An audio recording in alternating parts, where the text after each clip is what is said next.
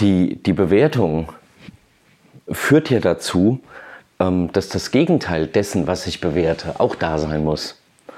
Also wenn guten Sex, also richtig guten Sex, wo man danach sagt, boah, was war denn das? Oder überhaupt irgendetwas, wo man danach sagt, boah, war das geil, war das toll. Das hat man nicht so oft im Leben. Also, das hat man nicht jede Woche. Weil daraus ergibt sich ja überhaupt erst die Besonderheit. Also es wäre ja nicht so geil, wenn, wenn man dieses Gefühl nicht ständig hätte. Also, oder wenn man es ständig hätte, dann wäre es ja nicht, boah, sondern dann wäre es normal eben. Denn normal definiert sich ja aus meistens oder die meisten oder am häufigsten. Das ist normal. Wenn wir alle halluzinieren würden und würden so unseren täglichen Film irgendwie fahren, wenn jeder es täte, dann wäre es normal. Dann wäre der, der nicht halluzinierend in der Menge stünde, der Unnormale. Oder wenn alle depressiv wären, sie würden es gar nicht anders kennen.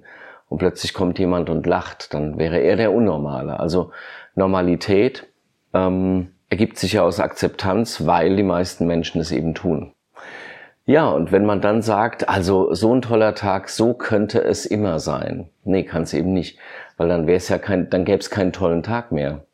Also dann wäre die nächste Steigerung super toll. Ja, und wir sind ja gerade im Begriff, diesen Sprung von geht nicht mehr bis noch mehr zu machen zu wollen. Und das funktioniert halt nicht. Und deshalb ist es Unsinn zu fordern, dass sich tolle Momente wiederholen sollten. Im Gegenteil, durch diese Bewertung, dass ich sage, es gibt etwas, was toll ist, erschaffe ich ja quasi, muss ich miterschaffen, das Scheiße. Die Tatsache, dass ich Dinge positiv bewerte, erzwingen den negativen Pol, weil ohne den kann ich es gar nicht positiv bewerten. Also wenn ich bewerte, Dinge bewerte, dann im, im Grunde mache ich es damit nur stärker, den, den Gegenpol.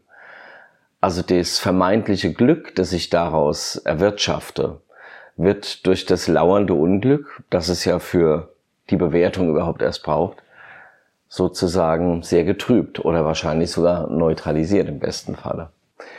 Und ich finde, wenn man sich darüber mal im Klaren ist, dann ist so diese, diese, ich glaube, aus dem Buddhistischen kommt ja, diese Forderung, hör auf zu bewerten. Ähm, im, Im westlichen Raum hält es als Mindful-Based Achtsamkeitstechnik oder Therapie Einzug. Aufhören zu bewerten. Oder ich will mal sagen, aufhören ständig zu bewerten. Den Film der anderen mitzufahren. Das ist gut, das ist schlecht. Und mit dieser Bewertung, dass es Gute gibt, muss es natürlich auch Schlechte geben. Also Bewertungen halten sozusagen das aufrecht, was wir eigentlich gar nicht so wollen. Dieses Auf und Ab, dieses Hin und Her. Das tun halt Bewertungen, weil wir damit immer gleich zwei Pole erschaffen. Ja, und wenn man das mal so verstanden hat, glaube ich, ist es gar nicht mehr so abwegig tatsächlich zu propagieren, hört auf zu bewerten, denn ähm, Bewertung macht dich unglücklich. Und in dem Moment, in dem wir etwas groß machen, müssen wir etwas anderes klein machen, weil ohne diesen Kontrast würde das Große nicht groß erscheinen, das Kleine aber eben auch nicht klein.